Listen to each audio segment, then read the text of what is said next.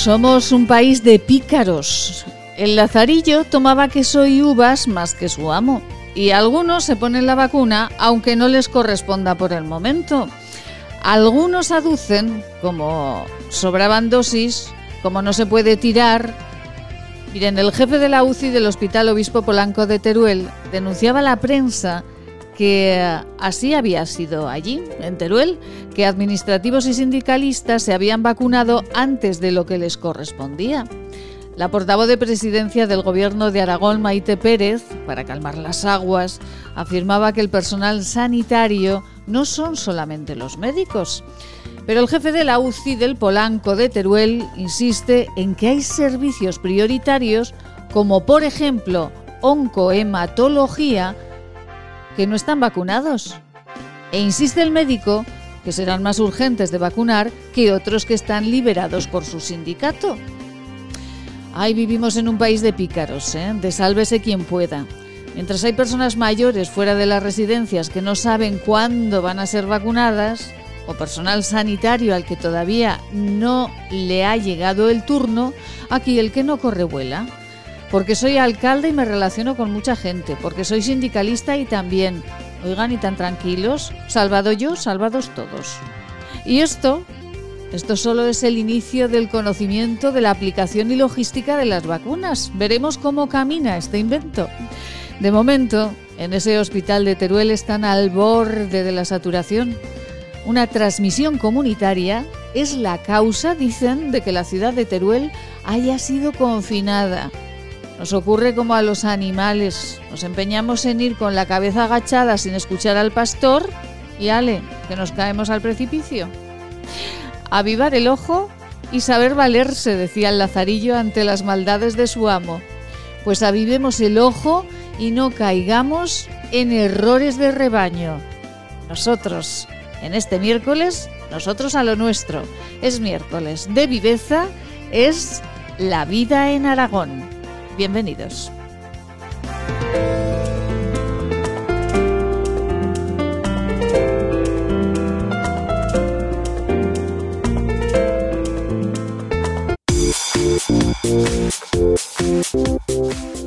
Laboratorios CIDES patrocina los titulares del día.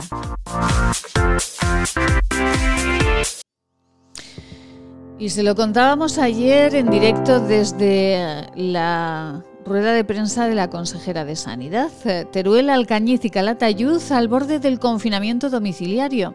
La alcaldesa de Teruel, con la que hablaremos en unos minutos, llamaba al autoconfinamiento ayer para atajar los brotes. No salir de casa si no es necesario, decía la señora Bug. Se cierran en Teruel Capital los establecimientos de hostelería dentro, en la barra. Y desde el gobierno de Aragón se dice que se debe el caso de Teruel a una transmisión comunitaria. Y contarles también que la hostelería de Aragón ha perdido 160 millones de euros en 2020. Piden los hosteleros, Alan ayudas reales, dejar de estar a la cola con otras eh, responsabilidades, con otras eh, comunidades, perdón. Las previsiones para el 2021 son de pérdidas del 80%. Y ayer Huesca levantaba su confinamiento. El alcalde de Huesca comentaba que el comportamiento de sus vecinos ha sido ejemplar y que por ello el número de casos se ha reducido.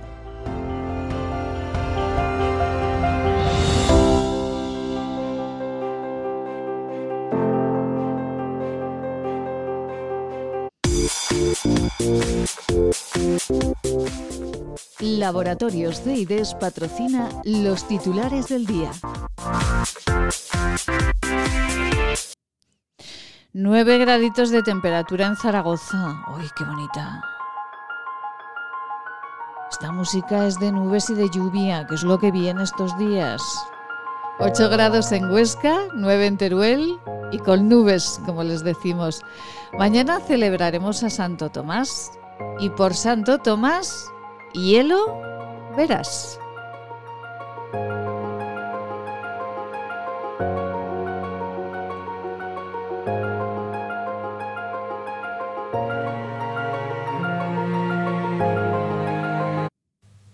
Hola a todos, soy Juan Vidaller, médico del Centro de Salud de Rastro, y estoy aquí para recordaros que una simple reunión familiar puede traerte de regalo 40 días en coma o incluso la muerte.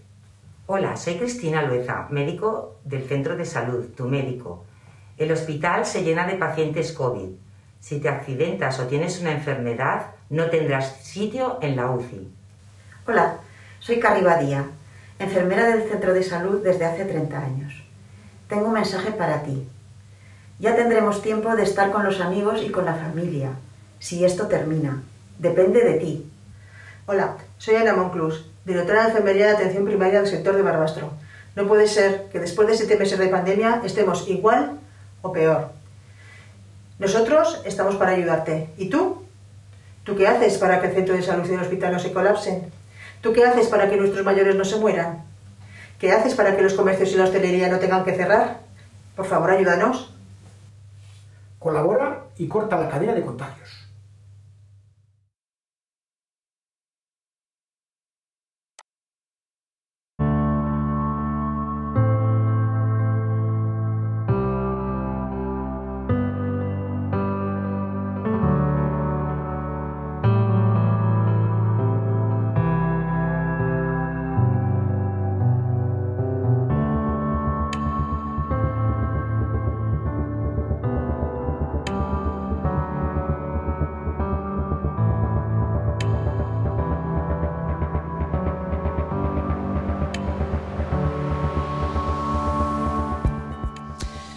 Con eh, la alcaldesa de Teruel charlábamos hace dos días, no nos imaginábamos en ese momento cuando charlábamos con la señora Enma Bug que tendríamos que volver a llamarla para hablar de confinamiento en la ciudad de Teruel. Saben que ayer en rueda de prensa la consejera de Sanidad eh, hablaba de confinamiento en Teruel, Alcañiz y Calatayud, eh, porque dice están al borde de, eh, bueno, pues también de ese confinamiento domiciliario para contener los contagios. La alcaldesa de Teruel ayer llamaba al autoconfinamiento a la población y los hosteleros a su vez criticaban el cierre de sus locales.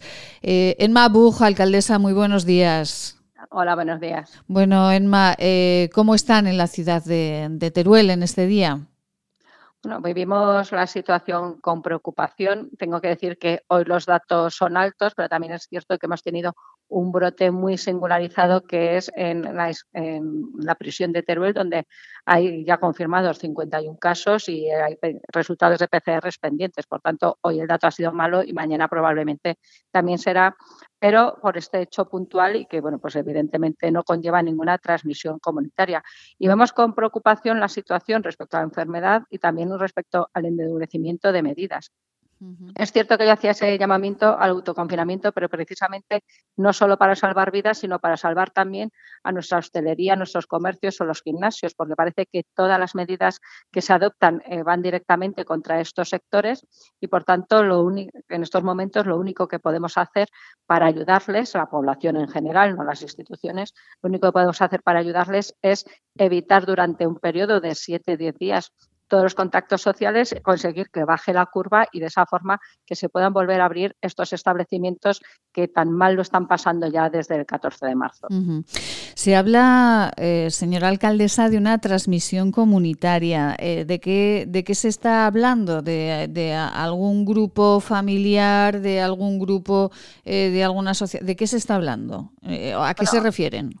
Eso no lo tengo que decir yo, eso lo tiene que decir Sanidad, pero cuando se habla de transmisión comunitaria, lo que significa es que se ha perdido el control de, eh, los núcleos que están afectados. Pero bueno, esto es un concepto general que ya llevamos muchos meses de pandemia que yo creo que todos más o menos hemos interiorizado.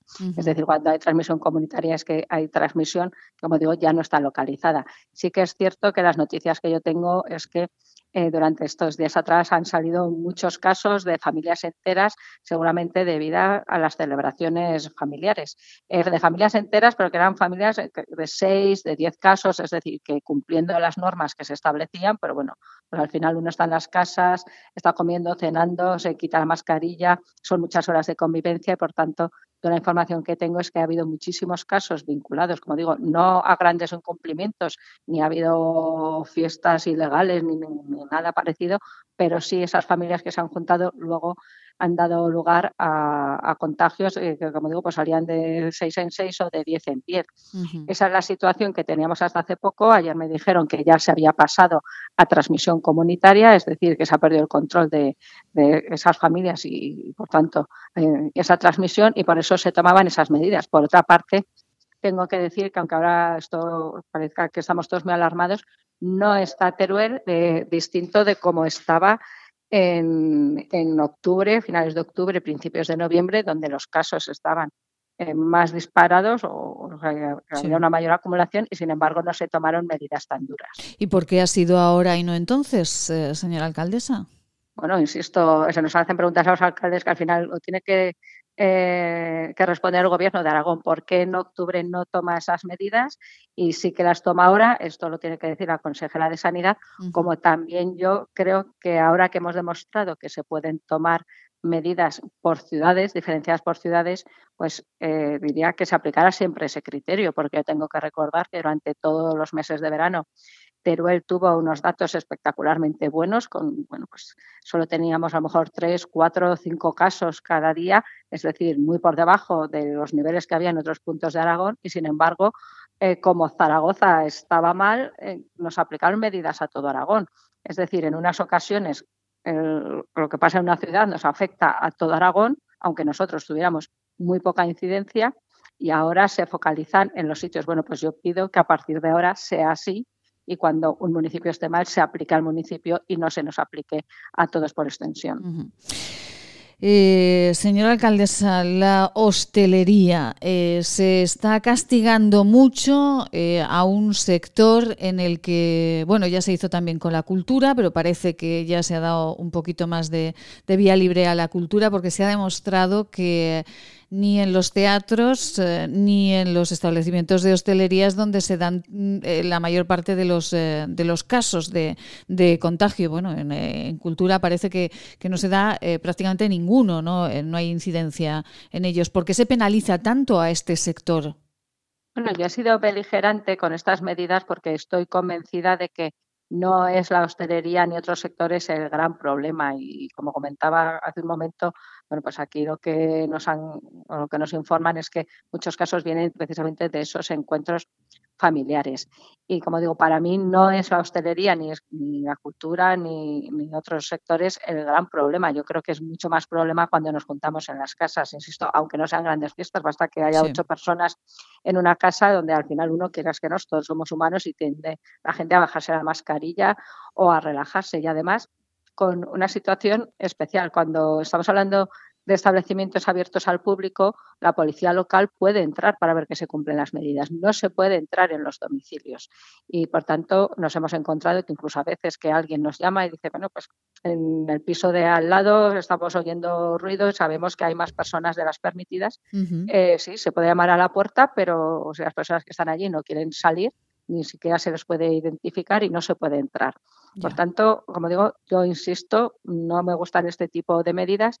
También entiendo que se están tomando porque a veces los gobiernos autonómicos no saben qué hacer y que yo lo que estoy echando de menos, como siempre digo, es al gobierno de España que en una situación como esta está desaparecido dejando todo en manos de las comunidades autónomas y que prácticamente no voy a decir que sea una subasta de horarios, pero que cada uno toma las medidas que considera oportunas sin que muchas veces sepamos si son realmente efectivas.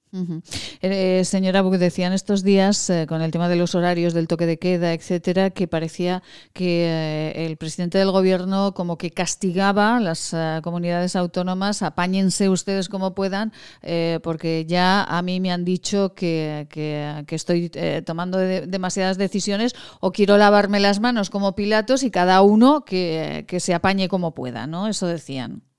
Bueno, yo tengo la sensación de que tenemos un presidente Pedro Sánchez que preside pero no gobierna. Y con la excusa de que las autonomías tienen la competencia en sanidad y sí que la tienen para el día a día y para la gestión ordinaria, pero no una situación de pandemia mundial, bueno, pues con esa excusa lo que ha hecho es quitarse en medio, como digo, preside pero no gobierna y ha declinado todas sus responsabilidades, como lo ha hecho también el vicepresidente, que eh, los servicios sociales deberían depender de él y que no sabemos aún que haya tomado ni una sola medida. Por eso, al final, los gobiernos autonómicos eh, tienen que hacer lo que yo entiendo que buenamente pueden, pero creo que los ciudadanos percibimos con desconcierto este baile de horarios, de cifras, de cierres y sobre todo que nos queda la sensación de decir, pero esto es efectivo. Yo creo que eso es lo que nos gustaría poder resolver a todos. Y por otra parte, en el momento en el que estamos, yo creo que lo que corresponde es acelerar cuanto antes la vacunación, porque eh, esto no nos permitirá hacer una vida completamente normal o, como era antes de la pandemia, pero por lo menos nos dará un respiro a una actividad más normalizada y también salvará una parte muy importante de la economía. Señora Buje, usted les ha pedido a sus vecinos, porque no puede hacerlo de otra manera, que si no es necesario, que no salgan a la calle, ¿no? Efectivamente, lo he hecho, como digo, para intentar bajar esa curva y esto, además, eh, como digo, salvará vidas, pero permitirá también que se flexibilicen las medidas y que se puedan volver a abrir los establecimientos hosteleros, los gimnasios y otro tipo de, actividades. Por tanto, si queremos ayudar a todos esos amigos, conocidos, vecinos que, que viven de esos sectores y que lo están pasando realmente mal, la única forma que tenemos es la de ser responsables. Elma Buj, alcaldesa de Teruel, muchísimas gracias siempre por atender nuestra llamada y esperemos que sean, eh, de momento, ¿cuántos días están confinados, por cierto? Bueno, eh, estamos pendientes de que saber exactamente cuáles son las condiciones, porque tenemos eh, la rueda de prensa que hizo ayer la consejera, pero estamos pendientes de que se publique hasta el último punto y coma de cuáles son esas condiciones. Pues eh, lo iremos preguntando. Elma Bug, muchísimas gracias y un abrazo muy fuerte a Teruel. Gracias. Muchas gracias. Gracias, buen día. Unos consejos, eh, nuestros patrocinadores, sin ellos no somos nadie, unos consejos y qué gusto de escuchar a mujeres como la alcaldesa de Teruel, el Mabug, que hablan clarito, clarito de todo. Si usted desea comer algo, lo nota cuando lo come y pronto lamenta haberlo comido, venga a consultarnos, podemos ayudarle. Centro de Estudios y Desarrollos Sanitarios, Unidad de Tránsito Digestivo y Salud Intestinal, calle Cervantes 11, Bajos, 976-218-400. Laboratorios CIDES, Clínica y Laboratorio, consulta en Zaragoza en la calle Cervantes 11, en Huesca, Policlínica del Alto Aragón. Pedir cita en el 976-218-400. ¿Quieres regalar salud y belleza? ¿Agua micelar, ser un jabón de manos, hidrogel, pasta de dientes? Acaricia a las personas que quieres con la cosmética bio creada por la farmacéutica Marcela Valoroso. Encuéntranos en esquinature.net con descuentos especiales hasta final de mes. Y si quieres un regalo diferente de empresa, seguro podemos ayudarte. esquinature.net Si quieres, puedes. Solo tienes que escribir La vida en Aragón con Maite Salvador. Nos encontrarás en Spotify, Google Podcast, Evox y iTunes. Si quieres escucharnos a cualquier hora del día, La vida en Aragón con Maite Salvador.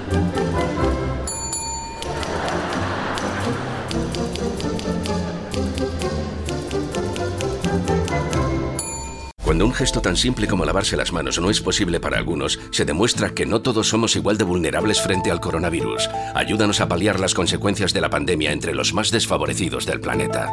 Que tu solidaridad no separe nuestras fronteras. Llama al 900-811-888 o entra en manosunidas.org barra emergencia coronavirus y colabora. Hola radioyentes, soy Seila. Os mando mucho ánimo.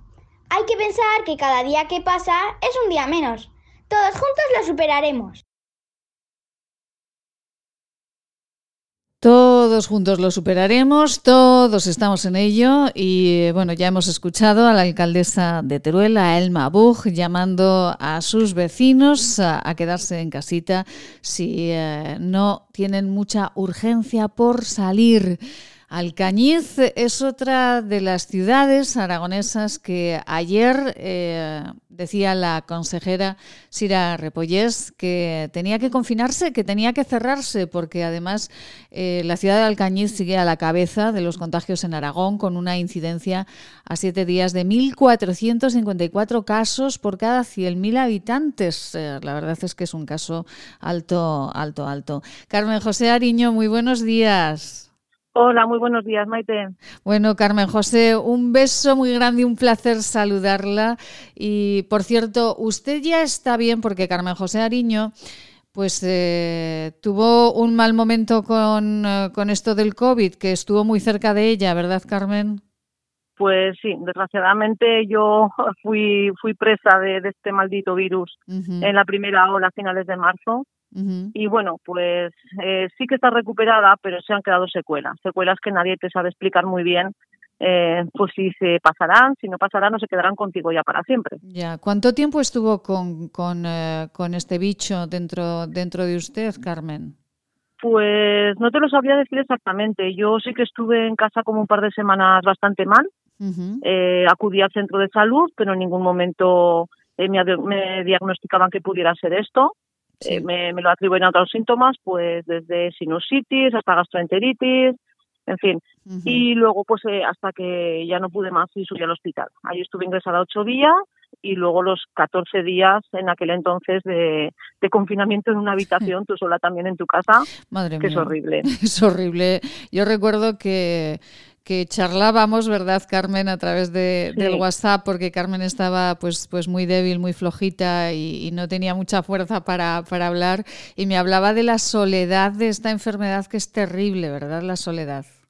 Es terrible. Eh, aparte de, del daño físico que esto eh, ocasiona, el verte sola en una habitación, eh, pues en aquel entonces, porque ahora hay, bueno, no hay conocimiento de esta, de esta enfermedad, pero algo más hay que, que, que hace 10 meses. Sí. Y yo hacía preguntas a los doctores eh, y ahí nadie me sabía responder, ¿sabes? Entonces yo solamente tenía el alivio de la televisión un ratito cuando tenía ganas y solo eran malas noticias. Eh, y claro, yo pensaba, digo, bueno, y si mañana yo ya no estoy en la habitación del hospital y estoy en otro sitio, era es tremendo, Sí, es es- tremendo. La soledad es, es de las de, lo, de las cosas, eh, hablando con amigos y con, eh, con personas que, que han estado en el hospital o en casa con, con el COVID, la soledad es eh, lo, lo- lo peor que se lleva de esta enfermedad. Carmen José Ariño es, eh, entre otros, profesora de la Escuela Municipal de Música de Alcañiz, también de la Escuela de la Asociación Musical Lira Alcañizana, la que tanto cariño le tengo. Y Carmen, ¿Por qué hay tantos casos de COVID en, en Alcañiz? ¿Qué es lo que se comenta por la ciudad?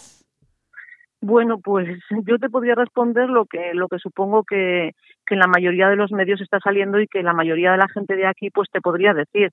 Pues todo ha sido un descontrol estas navidades eh, tremendo. Vamos, yo yo creo que viene todo de ahí. Eh, estamos respetando las normas la mayoría, eso sí que es verdad, pero bueno, siempre están los, los desaprensivos y los inhumanos que, que no hacen caso de esto y a consecuencia de ello pues estamos pagando los demás. Porque yo estoy, vamos, estoy segura de que este brote ha venido a raíz de, de las reuniones familiares o de amigos que haya podido haber en, en, estos, en estas vacaciones de, de Navidad. Ya. Y eh, además, eh, bueno, Alcañiz tiene su propia, además de la Guardia Civil, tiene su propia policía local. Imagino que habrán estado trabajando muchísimo para evitar esas, eh, esos encuentros más numerosos, ¿verdad?, en, eh, en, en la ciudad. Pero, pero claro, a veces mm, cu- cuando uno quiere esconderse, pues se- esconde tremendamente. ¿Y cómo está eh, la vida diaria? Yo que conozco sobradamente eh, la ciudad de Alcañiz. Ahora, por ejemplo, Carmen, ¿cómo está la ciudad? Eh, ¿Hay mucha gente, hay menos tránsito? ¿Las personas siguen su vida normal? ¿Van a una cafetería? ¿Compran? ¿Cómo es? Pues a ver, la verdad es que la ciudad está triste. Eh, hay muchísimo menos movimiento, también porque aquí viene mucha gente de los pueblos de alrededor. Sí. Entonces, ahora todo ese esas personas que aquí se desplazan eh, por por cuestiones ya no de ocio, sino de, de poder comprar, porque en sus pueblos pues no no tienen eh, determinados servicios, eh, pues se nota muchísimo. Es súper triste. Y yo me voy a casa cuando termino de trabajar a la que ya es de noches y bueno, no me encuentro a nadie. Algún coche te cruza, ¿sabes? Pero es muy triste, es Ya. muy triste. ¿Y las clases cómo son, Carmen? Porque me acuerdo este, eh, eh, bueno, no pudimos eh, vernos en el concierto fin de año tan tradicional en el teatro ma- maravilloso que, te- que tienen ustedes. ¿Y las clases, por ejemplo, en la Escuela Municipal de Música o en la Asociación Musical Ira Alcañizana, ¿cómo, cómo se organizan? Pues mira, si quieres, eh, te comento lo que es el trabajo en la escuela de música. Nosotros hasta ahora eh, estábamos dando las clases presenciales hasta este lunes. em, con todas las medidas de seguridad. O sea, teníamos pantallas entre entre los propios alumnos, entre ellos y yo, guardando más de la distancia de seguridad eh, aconsejada, desinfección, toma de temperaturas, o sea, todas las medidas adoptadas y de hecho eh, en la escuela no ha habido ningún brote. Es que no, ha habido ningún brote. Y bueno, el lunes a raíz de todo de todo esto que ha surgido en Alcañiz, pues bueno, se nos comunicó eh, pues cómo veíamos la posibilidad de, dar clases online. Entonces, bueno, llegamos a, con mis compañeros, llegamos, lo estuvimos hablando y con la dirección de la escuela y, y creímos que era lo más apropiado. No es lo mejor, porque, bueno, una cosa es darse eh, una clase teórica y poder tomar apuntes, pero el tocar un instrumento es muy complicado a través de una, de una pantalla. Pues sí, eh, Es muy complicado y más teniendo en cuenta pues que nuestra función, eh, la música tiene una función social y ahora no la está cumpliendo. Entonces, bueno, es, es muy triste, la verdad. Es, muy, complicado. Y llevamos desde allí, desde ayer, eh, pues ya en la escuela de música dando las clases online. Eh, es muy es muy triste y además y en el tema de, cultura el Ayuntamiento de Alcañiz cómo está resolviendo las actuaciones en el teatro en los diferentes centros se están pues desarrollando o cerrando a ver, yo te podría hablar eh, respecto a mi asociación, ¿vale? En nuestra asociación hemos hecho puntualmente dos intervenciones eh, una fue al verano, nos marchamos a la ermita de Puellos a hacer una pequeña grabación, solamente la gente que entonces se permitía, que eran entre 10 y 15. Sí. Eh, en Navidad, pues hicimos una felicitación navideña también, con, pidiendo permiso a, al ayuntamiento. Sí. Y, fuera de eso, pues bueno, íbamos ensayando como podíamos, respetando siempre el aforo permitido y, con todas las, medidas de seguridad. Claro, ahora llevamos desde Navidad que ya no, ya no nos hemos podido juntar, ni, ni lo que es la banda, ni lo que es la banda de iniciación, que es la que yo dirijo. Eh, entonces hemos tenido que pegar otra vez parón. La verdad es que lo estamos pagando, pero, pero muy duramente. Ay, Dios mío, de verdad. Eh, a ver eh, si, si, este mal bicho se marcha pronto de nuestra vida, a ver si eh, bueno, pues se hacen más test, se ponen vacunas y podemos volver a la, a la normalidad. Pues Carmen José Ariño, profesora de la Escuela Municipal de Música de Alcañí, directora también de la banda de los más pequeñajos de la Lira Alcañizana. ¿Que ¿Cuántos tienen ahora en este momento? Bueno, pues a ver, estábamos con, la banda de iniciación, estábamos, eh, pues teníamos unos 30 eh, componentes, más la banda grande, luego también tenía la asociación, el grupo de Batucada, que habíamos iniciado el año pasado. Sí. O sea, movemos un volumen grande de, gente. Claro, pues todo esto arrastra negativamente, pues que es temible que, que ya no solo nos pasa a nosotros, a, compañeros que tengo, directores, eh, profesores, pues que esto va a arrastrar que mucha gente quizás eh, por desilusión pues abandone abandonen el camino, ¿sabes? Y es, es, una pena. Es, una pena. Es una pena. Y unos, los que se inician, eh, los que lo hacen de forma amateur y sobre todo, eh, bueno, pues, pues por la cercanía que las dos tenemos y, bueno, porque mm. Carmen José Ariño es músico profesional, los músicos profesionales lo están pasando francamente mal en este momento. Muy mal, muy mal, Maite. Los músicos, eh, cualquier artista de teatro, compañeros que tengo, compañeras de danza, es muy complicado. O sea, si vivimos situaciones que la verdad no hubiéramos deseado, vamos, yo esto no me lo hubiera imaginado nunca, nunca. Carmen José Ariño, ¿qué tal temperatura tienen en Alcañiz en esta mañana de miércoles? Pues hoy genial. Hoy nos hemos despertado con un sol, hemos estado muchos días después de la, de la famosa Filomena. Sí. Eh, aún queda algún resto por ahí de nieve, algún trocito que no se ha deshecho, pero bien.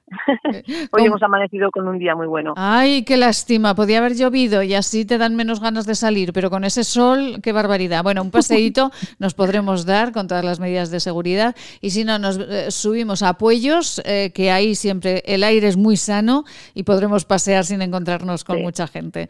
Carmen Afortunadamente tenemos sitios espectaculares aquí en Alcañiz. Efectivamente. a veces no, a veces no los valoramos, también es verdad. Claro, pues ahora es la oportunidad, y si no en la estanca, que también es un sitio estupendo para pasear. Ay, cómo lo echo de menos. Carmen José Ariño, un beso muy grande. A ti, Maite, muchísimas gracias. Un beso grande a toda la asociación Lira Alcañizana. Un beso. Gracias. Adiós. Hay unos consejitos estupendos y continuamos al Cañiz, Teruel, Calatayud. Eh, hablaremos con Calatayud, hablaremos mañana porque ayer también pues eh, los empresarios de Calatayud, los vecinos decían, bueno, ya lo que nos faltaba, una ciudad que lo está pasando francamente mal económicamente y ahora con este cierre pues ya es, eh, parece la gota que colma el vaso. Continuamos en esta mañana, en esta vida en Aragón que les contamos eh, cada día. ¿Nos quieren encontrar? Tienen mil maneras de encontrarnos, que es muy fácil. Ustedes ponen eh, en su buscador La vida en Aragón con Maite Salvador y ya verán, nos pueden encontrar en todas las plataformas. Cuide su salud. CEIDES les ofrece sus unidades de clínica y laboratorio para el diagnóstico y tratamiento de enfermedades infecciosas parasitarias de transmisión sexual y de tránsito digestivo y salud intestinal en Policlínica del Alto Aragón, en la calle Pedro Sopena, número 12 de Huesca. ¿Te imaginas vivir sin agua? Hoy en día más de 2.000 millones de personas carecen de agua potable, un recurso necesario para evitar contagios y que puede marcar la diferencia entre la vida y la muerte. Te necesitamos para frenar las terribles consecuencias de la falta de agua en los países más pobres. Entra en manosunidas.org y convierte cada gota en vida.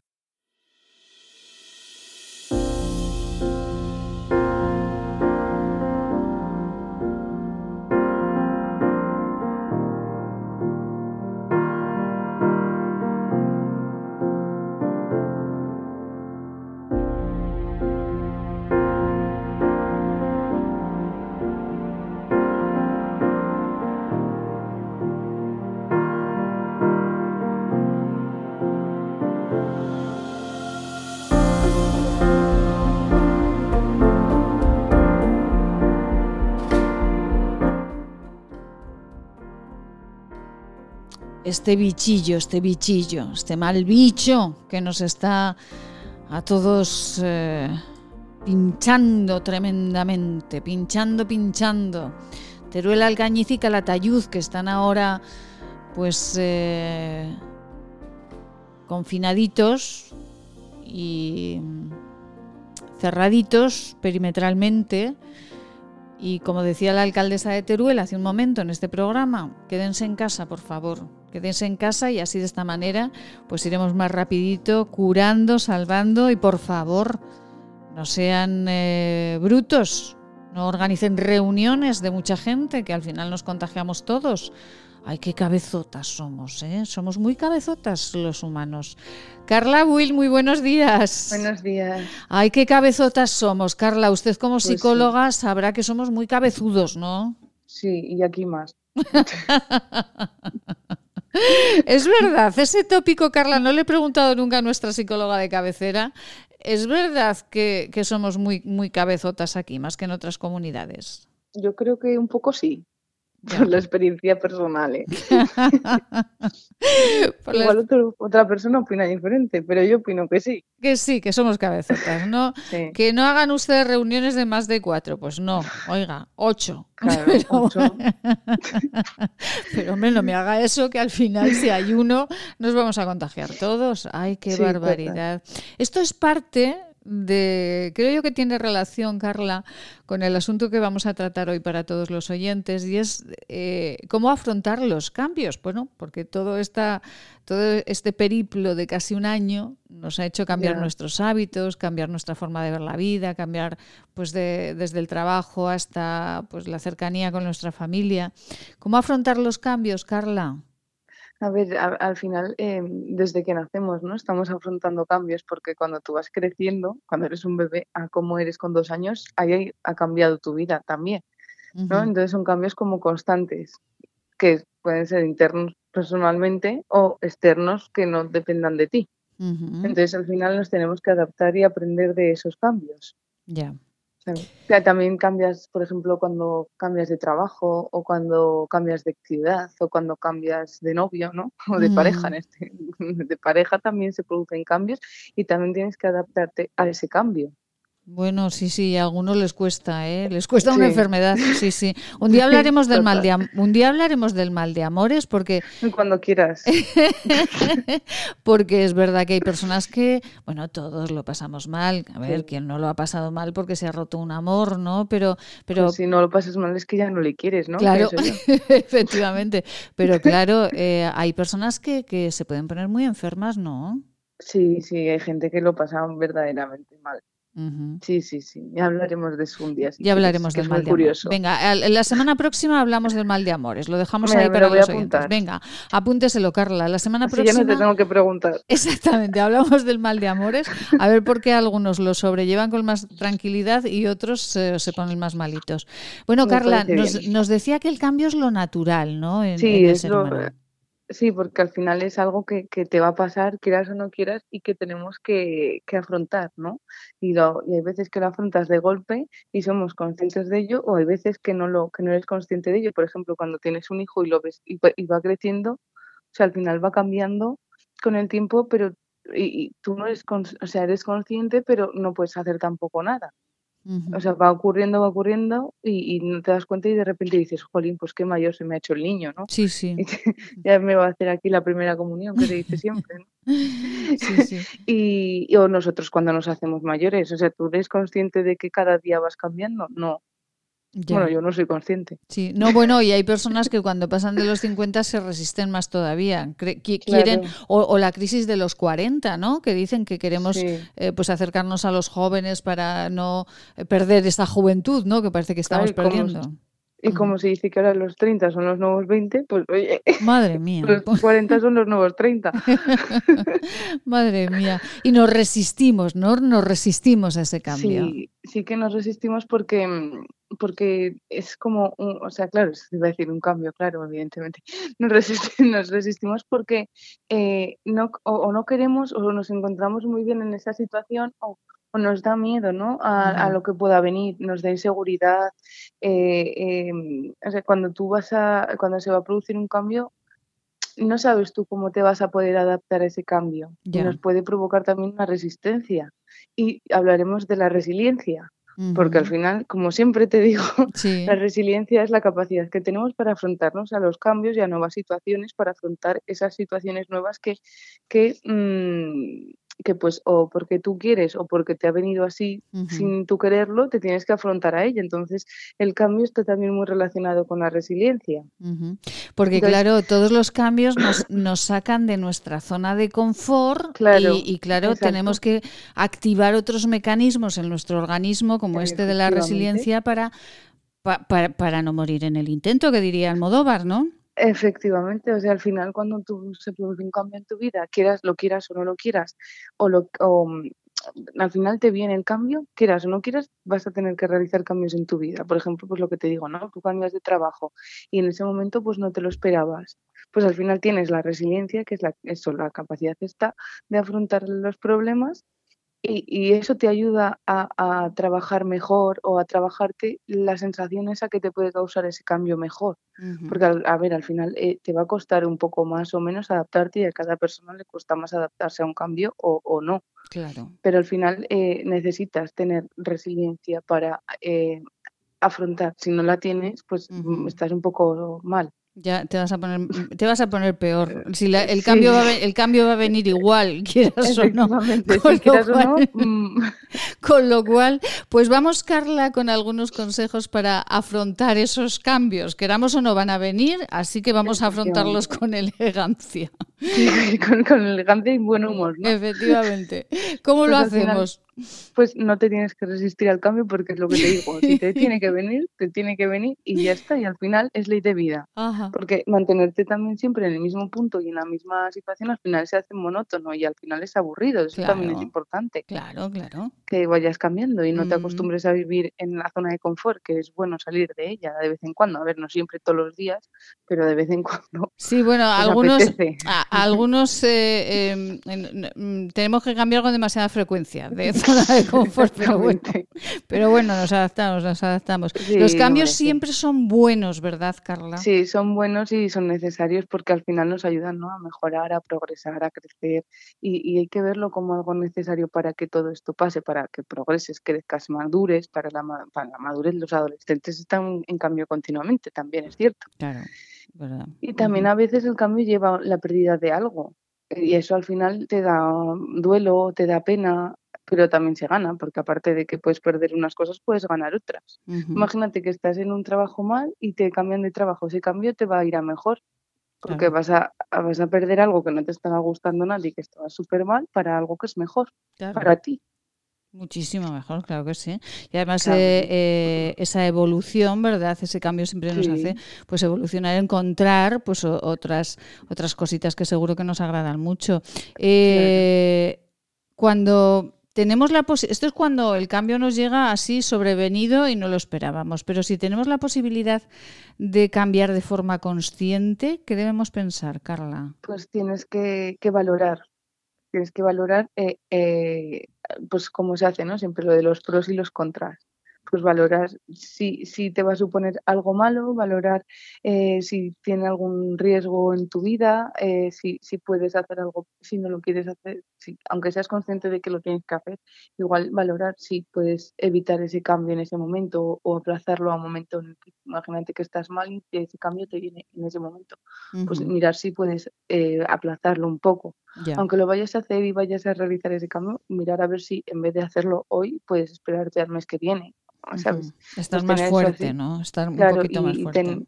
exacto, y tener una actividad pues flexible. Y porque así también tú afrontas el cambio de una manera mejor para ti. Efectivamente. al final se trata de que no lo pases mal con ese cambio. Y sobre todo, sea eh, sobrevenido, buscado o de pronto te cae como un jarro de agua fría, tener una actitud positiva, ¿no, Carla? Efectivamente, sí, sí, siempre eso, como siempre digo yo, en la vida lo mejor y lo lo mejor para cada uno es intentar ser positivo y ver la vida de una manera mm, eh, no como algo que te vaya a hacer daño, porque al final la vida pues solo hay una y está para vivirla, como digo yo. Efectivamente. Y hay algo que me parece también muy importante que me apuntaba Carla eh, en, eh, hablando de, este asunto, cuando preparábamos este asunto para contarlo a los oyentes, no tener miedo a equivocarse. Claro, porque, porque al final eh, en, cualquier ámbito de tu vida te puedes equivocar y, cometer errores, pero eh, si tú no cometes errores, esto es lo que hablaba un día contigo de, si tú no cometes errores, ¿cómo sabes si lo estás haciendo bien? No lo sabes, das por hecho que lo haces bien. Entonces, de un er, si cometes un error, luego va a venir una cosa que va a ser positiva, porque luego ya no vas a volver a cometer ese error al final los errores pues nos hacen sufrir, pero después de ese error siempre viene algo bien, positivo y bueno. Claro, claro, naturalmente.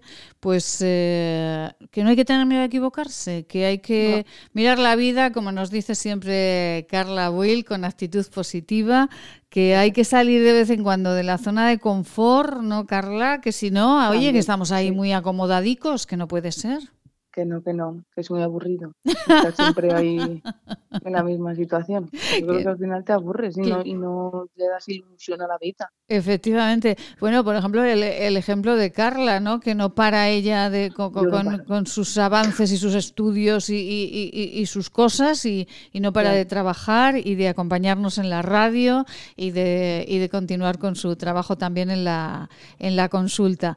Pues eh, bueno, Carla Will, si algún oyente quiere consultar eh, algún tema con, nuestra compañera Carla Will, enseguida les recordaremos eh, nuestro teléfono. Miren, es el 696 003710 696 003710 es el teléfono de este programa de la vida en Aragón. Si quieren consultarle algo a Carla, alguna cuestión que les preocupa a Carla Will, pues solamente nos tienen que dejar una nota de voz, eh, una nota escrita en el WhatsApp y, bueno, pues ahí nosotros eh, se lo lanzaremos a Carla y ella le responderá. Carlita, ¿quiere hablar con Amelia? Venga, vale. Venga, pues eh, ¿está Amelita al otro lado?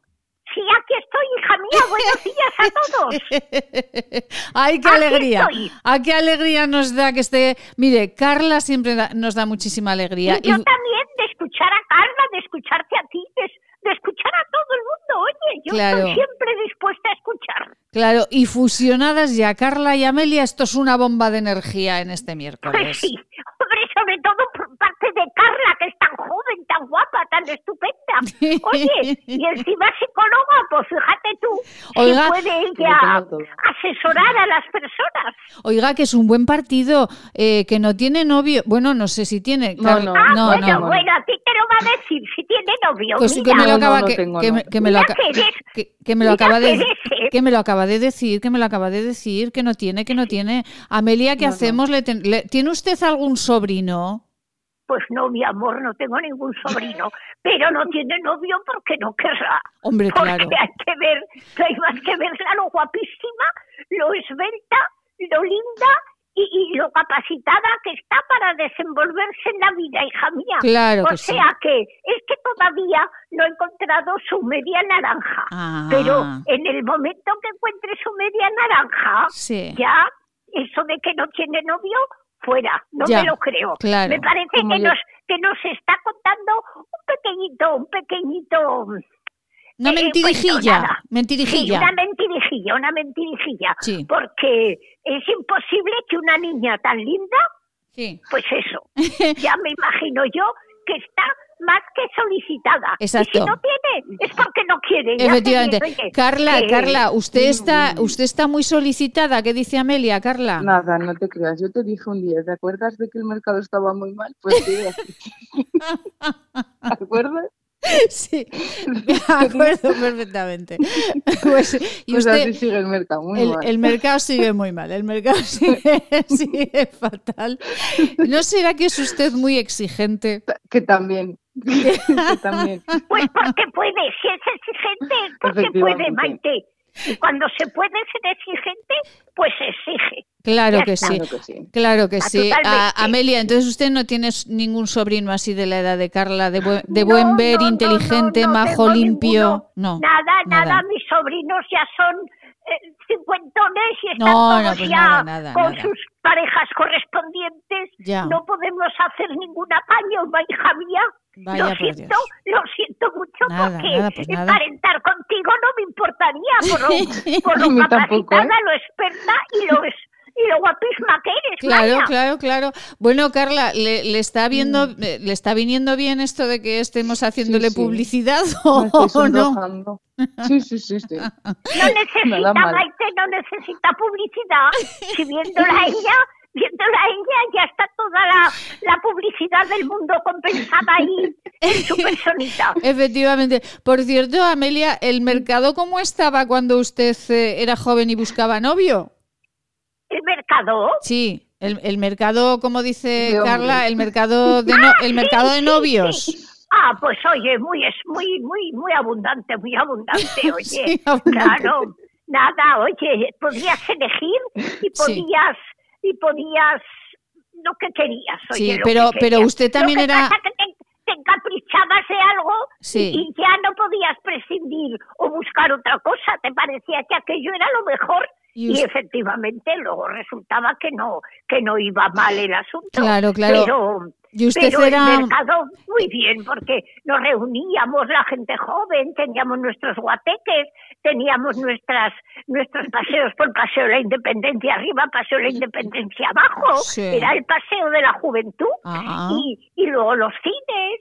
Y, claro, pues estábamos muy en contacto los chicos y las chicas y las bicis, con las bicis nos íbamos a la Fuente La Junquera, Oh, a- al, al, no me acuerdo cómo se llama, al Pocico de no sé qué, Sí. a, la Peña del Cuervo, Ah. con las bicis nos íbamos, yo me acuerdo que una vez fuimos hasta Cariñena en bicicleta. Hasta Cariñena en 50. bici, Hasta Amelia. Cariñena, 50 kilómetros. Pero ¿y cómo, Ahora, volvi- cómo volvieron no, también no, en Maite, bici? Maite, pero la vuelta en el tren, las Ah. bicicletas las facturamos y volvimos en el tren. Ah, bueno, porque bueno. otra vez 50 kilómetros y ya cayendo la tarde y viniendo la noche, la verdad. Aunque entonces no había el tráfico que hay ahora, te estoy hablando Sí. de hace eh, 80 años. hija Nada, mía. nada, ayer, antes de ayer, Entonces, sí.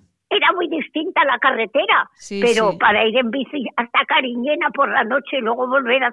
No, fuimos por la mañana, luego volver por la noche a Zaragoza ya era vamos, más que no, que no teníamos fuerzas ya para que eran jóvenes, pero volver, volvieron, volvieron en el tren. ¿Y cómo eran aquellos trenes? ¿Dónde ponían la bici? ¿La ponían en un vagón aparte o iba ah, la bici no con...? sé, la debían poner en un vagón de carga, claro. Ah. Debían llevar algún vagón para facturar Sí. y allí las facturaron. Luego cuando bajamos nos las dieron en Zaragoza Sí. y ya entonces en la estación del Campo Sepulcro, que vaya nombrecito. Madre mía, la vaya, sí. estación de Sí. Zaragoza se llamaba la estación del Campo Sepulcro. Pues un poquito Oye, feo, ¿no? Un poquito vale. feo el nombre, sí. Hombre, vamos, macabro, es macabro. Un poquito, sí. Sí, la verdad que no está Pues muy cuando bien. ya bajamos en la estación del Campo Sepulcro, Sí. tal vez sea la frase, Sí. pues, pues nos fuimos ya a casa, a- a- al barrio de los chiflaos, en las bicis, nosotros, mi novio y yo,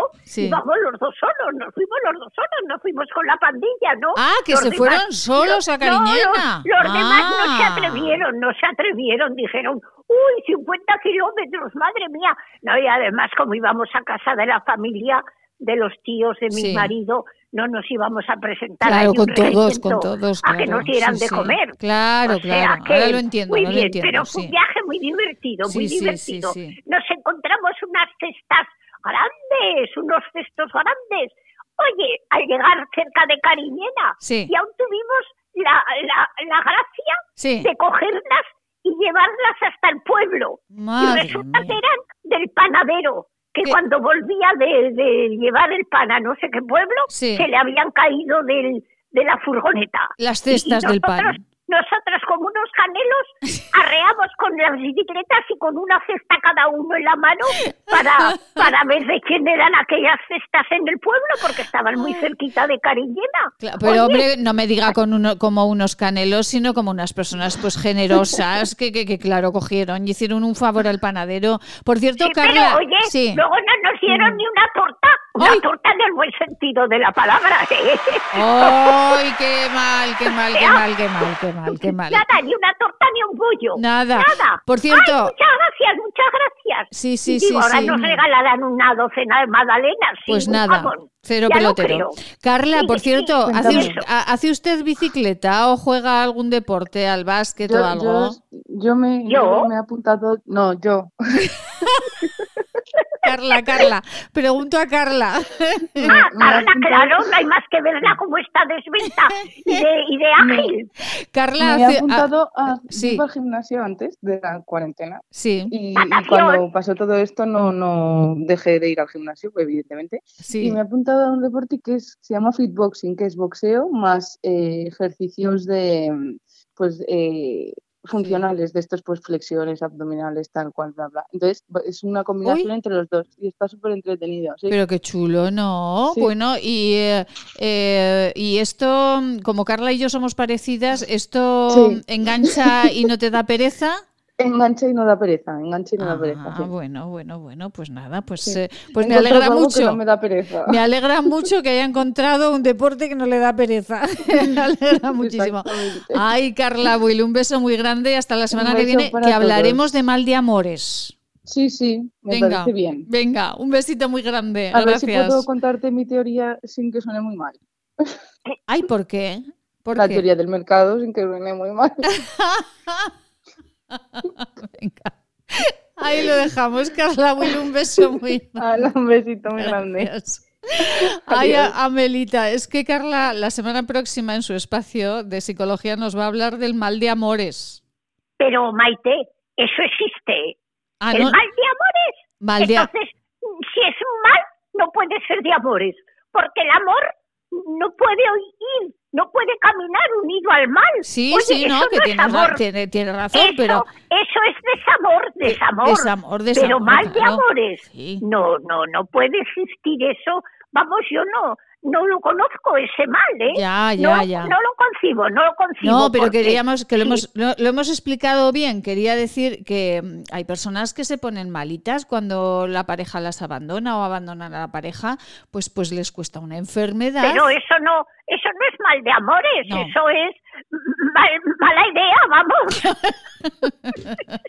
a mí no me digas. ¿Ha tenido usted alguna vez mal de amores, Amelia? ¿O, por usted? Yo nunca, nunca, ah, nunca, he tenido mal de amores. He estado enamorada y me ha parecido siempre un amor un amor estar enamorada, oye, pero pensar que aquello era algo malo, la verdad, no se me ocurría. Si, si era algo malo, ya no era amor, ya no, el amor había desaparecido. Y entonces ya pues, bueno. pues olvídame que, es tarde ya. olvídame que es tarde ya. Aquí es verdad. Pues sí, señor. Hoy, Amelia, que eh, no queremos marcharnos de su espacio sin eh, preguntarle, porque olvídame que, esto ya se llama el señorilla, ya nos hemos olvidado de él, que ha venido el señor Iceta. Fíjese usted qué alegría. El señor Iceta, pero eso pero ese señor tiene un cargo en algún sitio. El señor Iceta sí, ¿no? El señor Iceta no va a ser ah, ahora un responsable interesante aquí en eh, nuestro país que deja Cataluña. En el gobierno de España, en el gobierno de España, el tan catalanista. Claro. Pues que vaya a gobernar a Cataluña, pero aquí en España que tiene que gobernar ese señor y, y el señor Illa, nos hemos desprendido de él pero yo creo que estaba desprendido desde que empezó, porque el pobre hombre es que no ha hecho, no ha hecho nada en beneficio de, de los damnificados por la pandemia, hija, porque yo no le he oído nunca hablar de una solución, de un remedio, de, de, de ahora hemos encontrado, ahora estamos así, nada, no hacen más que armar líos, porque ahora con las vacunas, que si se ha vacunado el alcalde, que si se ha vacunado el general no sé cuánto, que si se ha vacunado el de Melilla. Bueno, pues si se han vacunado, pues ya se han vacunado y ya está, ya no se tienen que vacunar. ¿Para qué arman tanto lío con esas cosas? No lo, yo no Hombre, lo porque no está bien, Amelia, porque antes hay que... Pues mira, no está bien? Miquel pero Maite, se han sobrado cuatro vacunas en el sitio donde están vacunando. Sí, señora. Entonces, ¿qué hacemos? ¿Las tiramos? No, no, no, no, que vamos a tirar, no vamos a tirar nada. Porque esas vacunas tienen una fecha de caducidad, tienen un tiempo de validez. Pues ya que estamos aquí en, la faena, pues a ver, ¿quién hay por ahí que esté sin vacunar que le vamos a pinchar? Y solucionado. Ya, pero qué casualidad que estaba el alcalde o que estaba el otro. Mire, pues quien estuviera el alcalde o el pregonero, es igual. Miquel Iceta, Miquel Iceta y Carolina Darias prometen como ministros ante, claro, prometen como ministros ante el rey Felipe. Eh, Miquel Iceta será ministro de Política Territorial y la señora Darias, Carolina, Carolina de Sanidad como decía aquella canción, Carolina, Carolina La Rubiales es una chica muy fina. Pues esta, si es tan fina como Eliseta, ya nos hemos caído con todo el equipo. Más valía que fuera basta y que solucionara el problema de, la de la COVID. Ay, Dios mío de mi vida. Más valía, porque el señor Iceta, oye, el señor Illa, el señor Illa, con toda su figura y con toda su educación y con toda su mano derecha, no hizo nada se ha pasado un año diciendo cosas sin sentido por, por la televisión en voz baja que parecía que hablaba para ultratumba sí. y, y, sin soluciones así inminentes que se vean. Ay, sí, mira lo que ha propuesto el señor India, el ministro. hay que ver. Al contrario, mintiendo siempre, diciendo que hay un equipo, que lo que digan las, los que forman el equipo de expertos y luego era todo mentira, ni hay un equipo, eran ellos, decían lo que les parecía y no decían nada, claro. ¿Qué van a decir si no sabían de qué iba la Efectivamente. cosa? ¿Qué sabía el señorilla eh, de sanidad? Si ni era médico, ni era químico, filósofo, ni era, era, filósofo, era filósofo, sí, era pues filósofo. Fíjate tú, un filósofo curándonos del coronavirus. Ay, Ay, no nos ha curado ni, en el, ah. ni el espíritu, que podía haber, habernos curado un poco el espíritu, pero ni eso. Así, así nos va, así nos va. Así nos va, que esto es increíble, que esto parece que es una locura, hija mía. Ay, Dios mío, Cada bueno. día tantísimos enfermos, tantísimos fallecidos. Oye, si es que es que parece que estamos dejados de la mano de Dios, no quiera Ya. Dios, hija. Bueno, que no quiera Dios. Bueno, que hablaremos de mal de amores mañana, Amelia, y la semana que viene con Carla. A ver si le vamos De buscando. más de amores. Sí. Pero los amores sí son tan buenos, Ay, los sí, amores. es verdad, es no verdad. puede haber un amor que sea malo. Es verdad. Pues nada, Hombre, hablaremos de- Hombre, siempre hay alguna excepción en la regla. Ya. Pero Bueno. si es mal, si es mal, ya no es de amores, ya es un, un- un tío dañino, oye, o una, o una señora, que también puede ser una señora la que cause los, los dolores. Efectivamente. Bueno, pues ser. hablaremos mañana de amores, Amelia. Venga, mañana Pues se nos prepare algún tema así de amores. de amores Venga. de eterna juventud, ¿de acuerdo? hablaremos de amores. Amelia Rius, hasta mañana, un besito muy grande. Adiós, Maite, un Chao, beso a todos, adiós, adiós, un besito. Adiós. Adiós. Eh, unos consejos. Lo contamos cada mañana. Vivimos intensamente Aragón. De lunes a viernes, en Es Radio, La Vida en Aragón, con Maite Salvador. Permítanos darles en forma de infusión para tomar todas las veces al día que necesite una receta que seguro le facilita el logro de la felicidad basada en el equilibrio personal. Esta es nuestra fórmula magistral. Evita los pensamientos negativos. Mantén siempre la sonrisa en tu boca. Evita a las personas que absorben tu energía. Duerme tranquilo. Haz ejercicio, termina el día cansado físicamente y esto te ayudará a olvidar cada noche las preocupaciones que no te dejan dormir tranquilo. No pienses ni hagas nada que apague el brillo de tu mirada. Aleja de tu pensamiento lo que te deja inquietud y pena. Evita dedicar tiempo a lo que no te deja hacer lo que tienes que hacer. Ten siempre tiempo para charlas, encuentros y risas con los amigos y reuniones con la gente que te quiere. Mézclese según arte y añada una cucharada cada vez que uno de los ingredientes esté a punto de acabarse. Es un mensaje patrocinado por el Centro de Estudios y Desarrollos Sanitarios de Zaragoza, Laboratorios CEIDES, calle Cervantes 11 Bajos, teléfono 976 21 8400.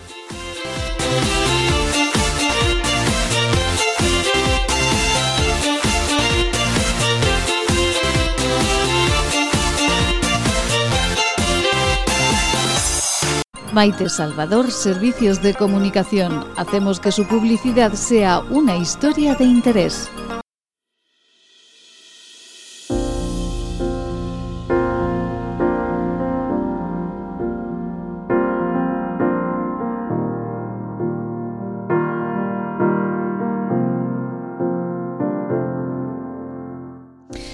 Y todos los miércoles tenemos la sanísima costumbre de charlar con Marta Rodríguez, gerente de Gatea, de este centro tan, tan extraordinario, un centro que se preocupa mucho de las personas con autismo y eh, de sus familias.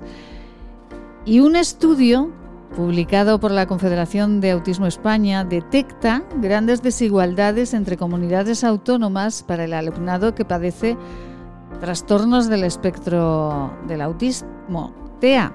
Este informe, denominado El alumnado con trastorno del espectro del autismo en España, análisis de la distribución autonómica y de los modelos educativos existentes, se centra en estos alumnos en las etapas educativas de educación obligatoria primaria y secundaria. Marta Rodríguez, muy buenos días.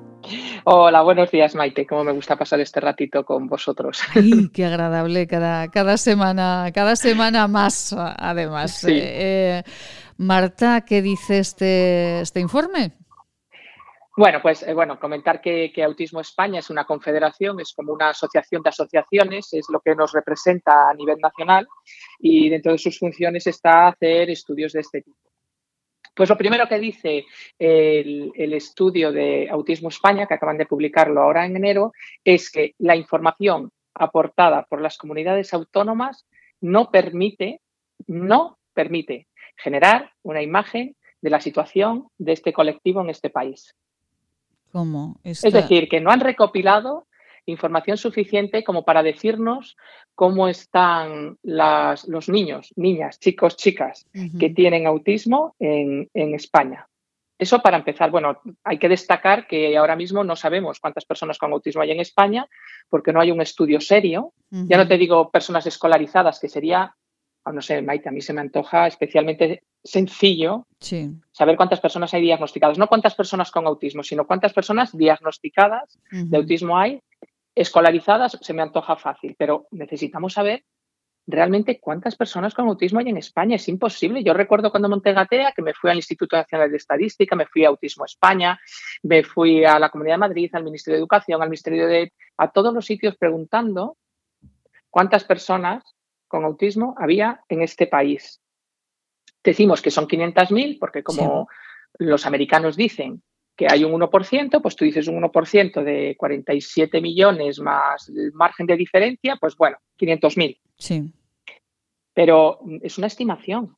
Ya. Tenemos que saber cuántas personas hay, qué edades tienen, de qué sexo son, dónde están, si están escolarizadas y no, si están en casa, si trabajan o no, si están institucionalizadas, eh, qué necesidades tienen, porque ¿cómo vamos a generar recursos, Maite? Si no sabemos cuántos son, dónde están y qué necesitan. es que, es una situación. claro, es que eh, ya el inicio ya está mal, o sea, la base ya está mal. Claro, es que eh, es como que no tienes los cimientos, que estás construyendo una casa sin cimientos. O sea, no sé si es que no les han contado lo de los tres cerditos. es que de verdad, Mario, yo a veces digo, a lo mejor hay que ir al Senado y al Congreso y decir, mire, ¿se saben ustedes el cuento de los tres cerditos? Bien, pues Cuando, cuando lo hacemos de barro y de paja, pues viene un lobo y se lo lleva. Entonces tenemos que hacer unos buenos cimientos y los buenos cimientos parten de saber cuántas personas hay qué edades tienen, qué necesidades tienen sus familias y a partir de ahí generar recursos. Lo que ocurre en este estudio es que han preguntado a las comunidades autónomas qué recursos han generado. claro, son casitas de paja y de barro. Claro, porque, dicen, claro, porque a partir de ahí, eh, o sea, primero dicen, no sabemos muy bien, pero a partir de ahí dicen, un tanto por ciento eh, son chicos, un tanto por ciento son chicas, un tanto, ¿no? Sí, pero vamos, están utilizando estimaciones de, estudios que los anglosajones hacen muy bien, los americanos tienen muy claro. Yo creo que, la cultura anglosajona tiene muy clara que las cosas hay que cuantificarlas. Es algo que tenemos que aprender. Cuando tú cuantificas, pues haces algo explícito, lo haces real. Los americanos hablan de que ya uno de cada 68 nacidos en los Estados Unidos está dentro del espectro del autismo y en función de eso lo llaman pandemia y en función de eso generan recursos. Nosotros estamos en el bueno, pues aproximadamente podemos decir que el 85% del alumnado que tenemos con TEA, alumnado, ¿eh? ya cuando cumples los 18 mm, ya no existes, no apareces en ningún sitio, no sabemos de ti. Son hombres. Bien, lo sabemos porque, porque por una cuestión estadística, y esto lo dicen los americanos, la mayoría de las personas que, están dentro del espectro del autismo son hombres. Y después lo que sí que dicen es que el 75% de las personas con autismo en edad escolar obligatoria están escolarizados en ordinaria. Este es el drama este de los colegios de educación específica. perdona, el 75% están en ordinaria. ¿Están bien atendidos? Pues mira, dado que vosotros me dejáis decir lo que pienso, sí, sí, sí, totalmente. yo, diría, yo diría que no. Entonces va a decir, oye, escúchame, atiende primero a este 75%, que los padres no han encontrado otro recurso que la ordinaria, y cuando estos estén bien atendidos, anímame a mí a que cambie de un sitio en el que estoy encantada, que es un colegio de educación específico, donde le dan exactamente a mi hijo lo que necesita, y después ya me animaré a llevarle a la ordinaria. Pero el 75% está en la ordinaria. Y otra cosa que dice el estudio, que para mí me parece muy relevante eh, a nivel nacional, es que cuando hacen primaria y en secundaria hay una emigración de, la ordinaria a la específica. Claro. O abandonan en la escolarización, o eso, tienen fracaso escolar y se van a su casa, o los padres intentan pasarles de la ordinaria a la educación especial o específica. Y ahí viene el drama, y ese drama yo lo vivo con las familias de Gatea, de que en el específico no hay plazas.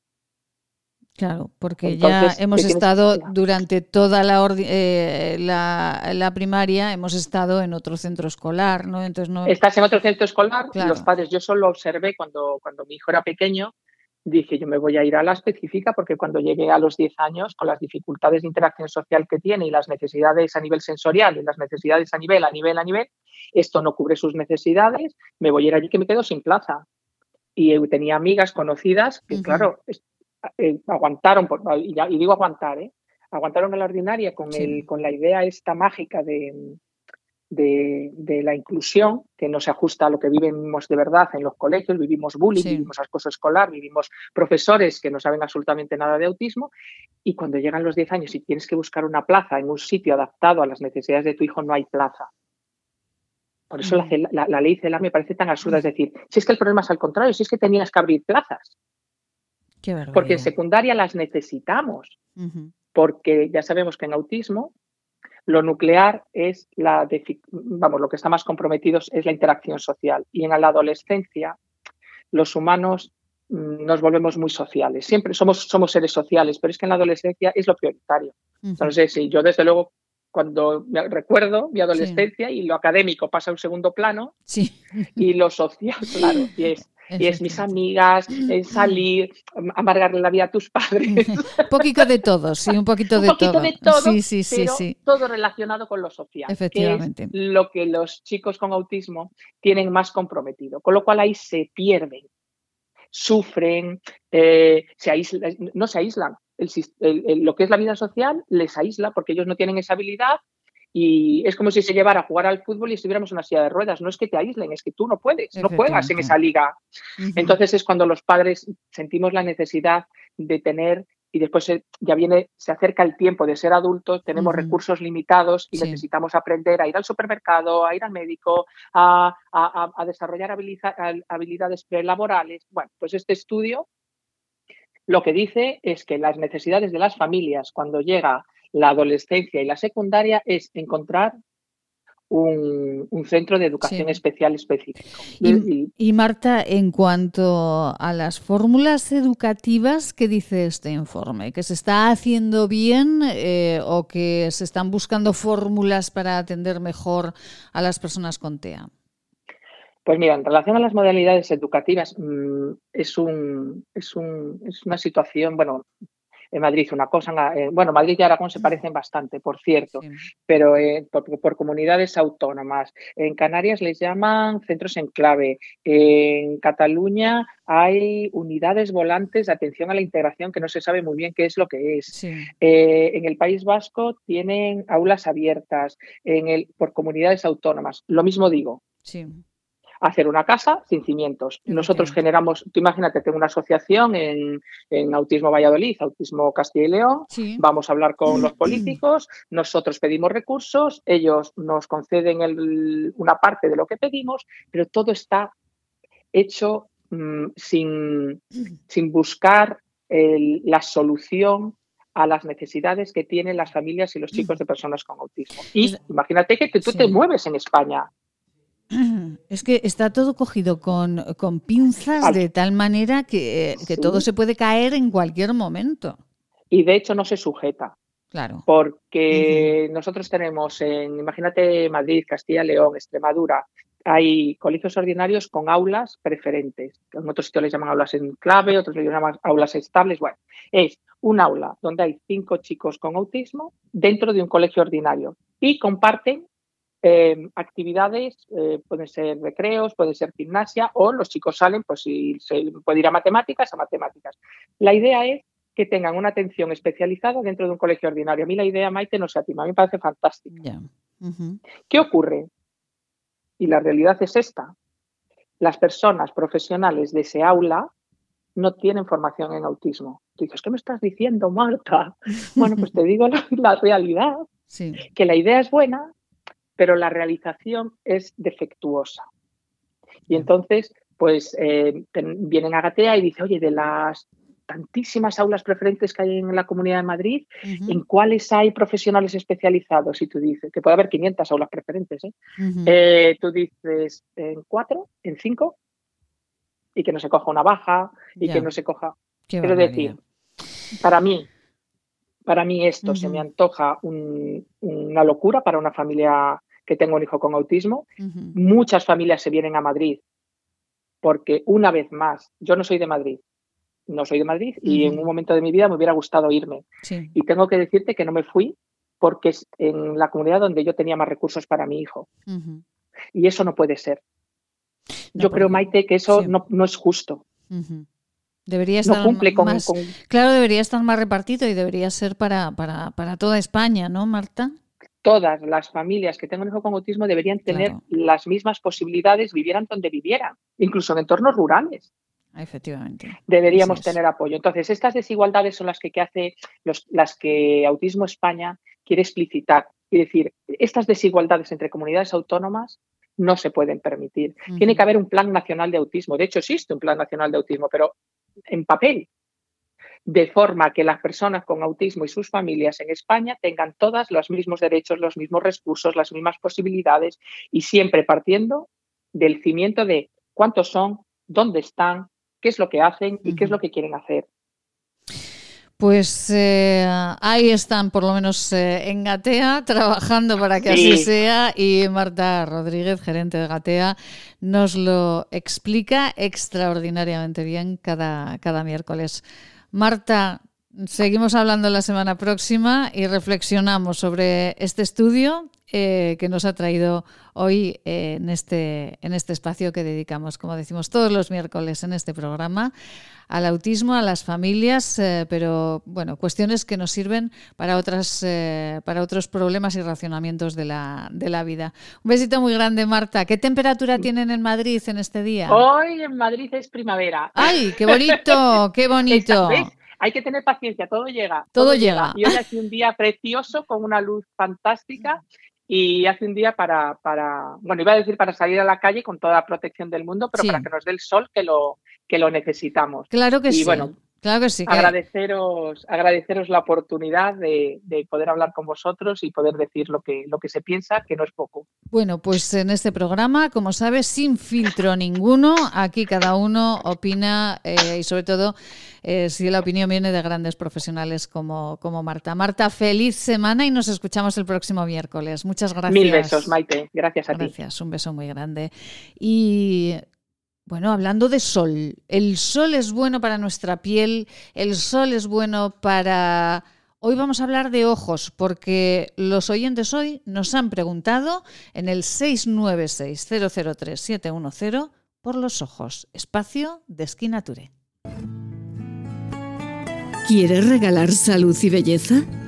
¿Agua micelar, ser un jabón de manos, hidrogel, pasta de dientes? Acaricia a las personas que quieres con la cosmética bio creada por la farmacéutica Marcela Valoroso. Encuéntranos en esquinature.net con descuentos especiales hasta final de mes. Y si quieres un regalo diferente de empresa, seguro podemos ayudarte. esquinature.net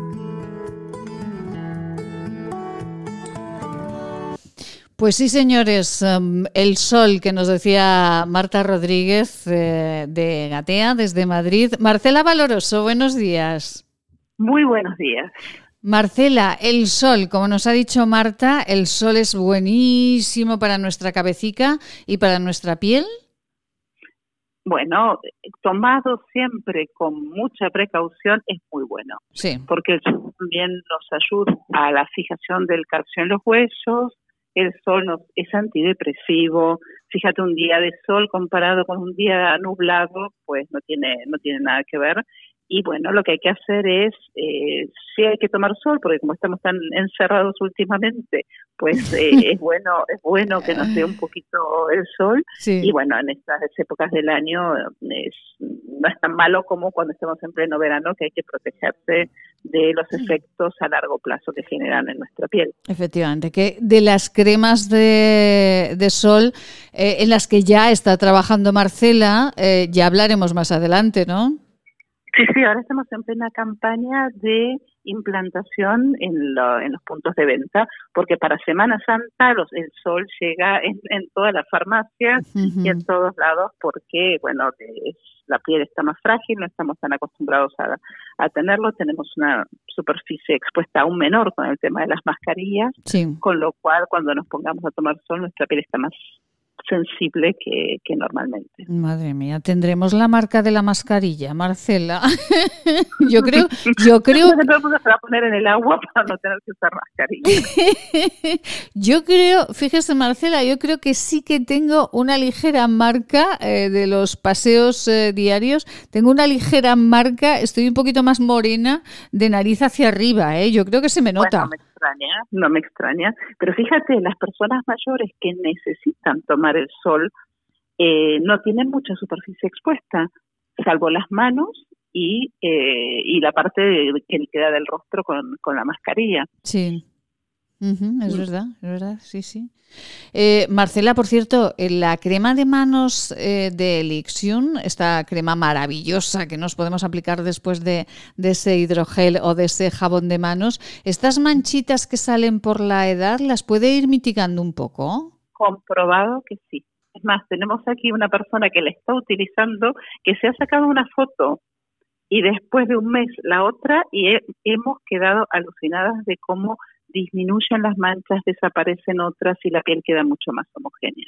¡Ay, qué maravilla! Pues bueno, esto es maravilloso. Crema de manos de Tour y esas manchitas que aparecen con la edad en las manos se van, se van, se van, se van con esa crema maravillosa. Bueno, Marcela, nos han escrito eh, un mensaje al 696003710 y nos pregunta una oyente, Rebeca, nos dice, ahora que se ven más los ojos, ¿cómo hacer que nuestros ojos se vean más intensos? Las pestañas, ¿cómo cuidarlas? Parece que tengo menos densidad. Bueno, es, es verdad que con, con la edad uno va perdiendo volumen capilar.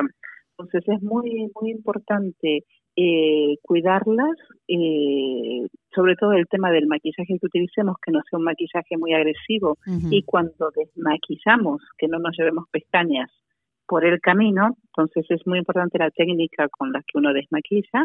Por ejemplo, si uno lo hace con el agua micelar, hay que empapar bien el algodón, apoyar en la pestaña, eh, dejarla actuar un segundito y el, tanto la baba de caracol como la chayota como, como la aloe vera nos van a ayudar a nutrir y a regenerar no la pestaña porque está muerta pero sí la base donde eh, van naciendo. Y después hacerlo muy suavemente para retirarlo sin llevarnos las pestañas. Después es verdad que la alimentación también hace mucho que el magnesio ayuda mucho a, a fortificar todo lo que es eh, caneras, que se llaman pestañas, cabello, uñas, eh, en la alimentación también rica en vegetales que, provienen de la tierra y que tienen los minerales también es interesante. Eh, y el contorno de ojos, el de ojos, que también nos ayuda a, regenerar toda esa zona de la piel y darnos una mirada más descansada. Es que es verdad que estos días con la mascarilla eh, lo que más eh, se nos ven son eh, los, los ojos y es verdad que antes parecía que nos preocupábamos menos, pero ahora nos vemos los ojos y si tenemos menos pestañas o tenemos más ojeras o, o no, bueno, pues, pues nos preocupan más y para eso están los productos de Marcela Valoroso de Elixion para para, combinarlos y para que nuestra mirada esté más intensa. Entonces, el tratamiento hoy, si alguien eh, dice, bueno, que quiero empezar a cuidarme ya los ojos para tener una mirada más bonita, eh, ¿por dónde empezaríamos, Marcela? Pues la limpieza, siempre la limpieza, siempre. Agua micelar, limpiamos eh, la zona de, los ojos y después aplicamos el bioojos, que es un tratamiento que no solamente sirve para dar nutrición a esa zona de la piel, sino también que va a actuar sobre las arrugas profundas mm. y la firmeza, que es una zona mm. como está expuesta a tantos movimientos voluntarios como involuntarios, hace que al ser más fina, porque está desprovista de, hipodermis, sea una zona que necesite más cuidado que el, que el resto de la piel. Ajá. Eh, Marcela, que tengo a una amiga eh, que le quiere hacer una pregunta. Amelia Rius, buenos días. Hola, buenos días, Maite. Buenos días, Marcela, hija mía. ¿Qué tal estás? Muy bien, aquí disfrutando del sol que entra por la ventana. Hombre, sí, hace un día maravilloso, hija. Parece que estamos en primavera ya. Amelia, ¿cómo tiene usted las, las manitas? ¿Usted se pone la crema de manos de Marcela? Yo me pongo la crema de manos de Marcela y no tengo ni una mancha ni media Oh. de vieja. Oye, ni una, ni una. La- las poquitas que tenía, que tenía pocas, ¿eh? Sí, sí, sí. pues se me han ido con, con su producto, oye, Ah. porque la verdad es que es fantástico. Yo tengo unas manos, hija mía, que parecen de, de 25 años. ¡Ay, Oye, madre mía, madre una mía! cosa in- Fantástica increíble. es esa, esa media. Esa sí que es Limpias, limpias, limpias, sin manchas, sin... Hombre, alguna arruguita tengo, claro, ahora la Sí, estoy mirando bueno. y así vista de cerca, pues alguna arruguita, alguna vene- alguna venica, alguna venica. Bueno, pero manchas poquito de más, de, pero poquito de más. persona viejecica como soy yo, de esas Nada. manchas no me queda ni una hija mía. Ay, pues no me ve- extraña que esa señora haya mandado una fotografía, porque la verdad es que el producto es fantástico, Ajá. es eficaz. Pues miren, hoy, hoy queríamos eh, eh, cerrar el espacio con Marcela con eh, un eh, testimonio de nuestra compañera Amelia Rius, que ya saben que, que sin filtros también cada día nos cuenta la actualidad como la ve. Y es verdad que esa crema de manos fantástica que, que todos tenemos en casa, es verdad eh, que nos cuida la piel, nos la protege con esa Ay, plata sí. coloidal Sí, y además nos quita divina, las manchitas. divina. Pues eh, Marcela Valoroso, recordamos la página donde pueden encontrar todos estos productos. Sí, www.skinnature.net. Bueno, pues ah, ahí los hallarán, ahí los encontrarán y eh, si ustedes eh, los ponen en la cesta, ahí enseguidita se los eh, enviarán hasta su casa. Será hasta mañana, Marcela. Nos escuchamos mañana.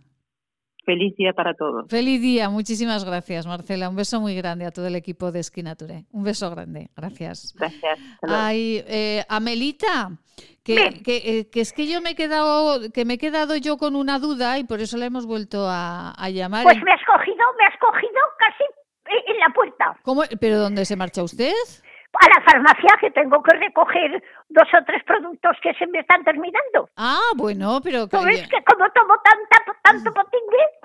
Ya, ya, ya, ya, ya, ya. Siempre hay que, que- que renovar alguno. Sí, pues nada, nada, que la dejo, que la dejo que vaya a la farmacia, pero, pero vamos a ver. Entonces, lo del mal de amores que no lo he entendido yo bien, ¿esto qué es?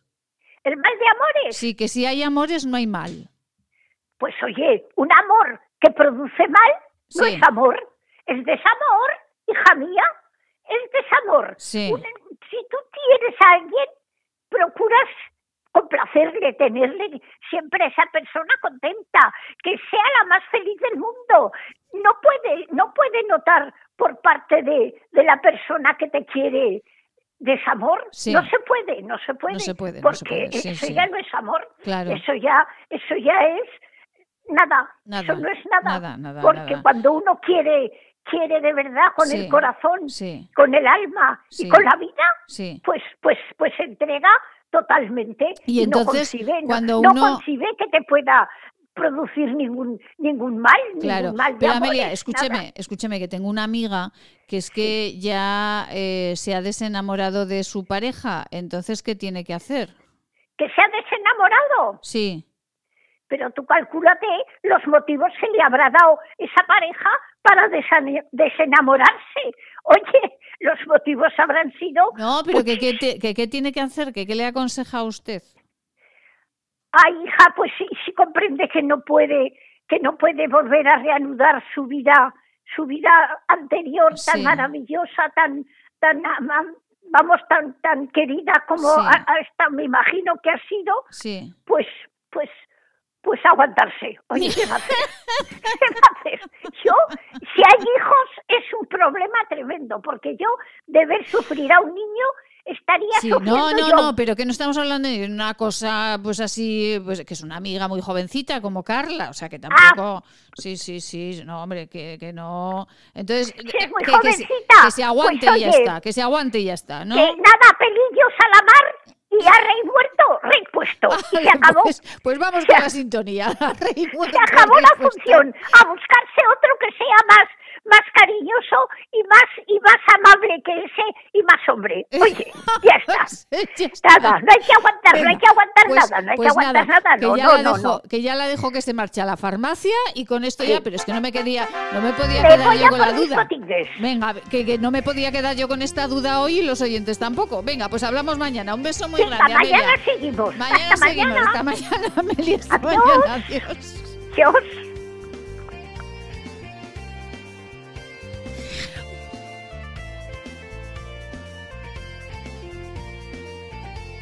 A rey muerto, rey puesto. Pues esto es lo que nos dice Amelia, pues lo seguiremos a pies juntillas, que para algo tiene 90 años y tiene la experiencia de la vida. Bueno, que ha sido un placer, ¿eh? Hemos viajado a Teruel, Alcañiz, eh, hemos estado también aquí en Zaragoza y también un ratito en Huesca. Volvemos mañana. La vida en Aragón. Eliseo Javier Aso Samper, en la gestión de contenidos. Les habló Maite Salvador. Búsquennos en todas las redes sociales, en todas las plataformas, pongan La vida en Aragón con Maite Salvador y ahí nos encontrarán en directo todos los días y además con extras después de este programa. Sean felices, hasta mañana.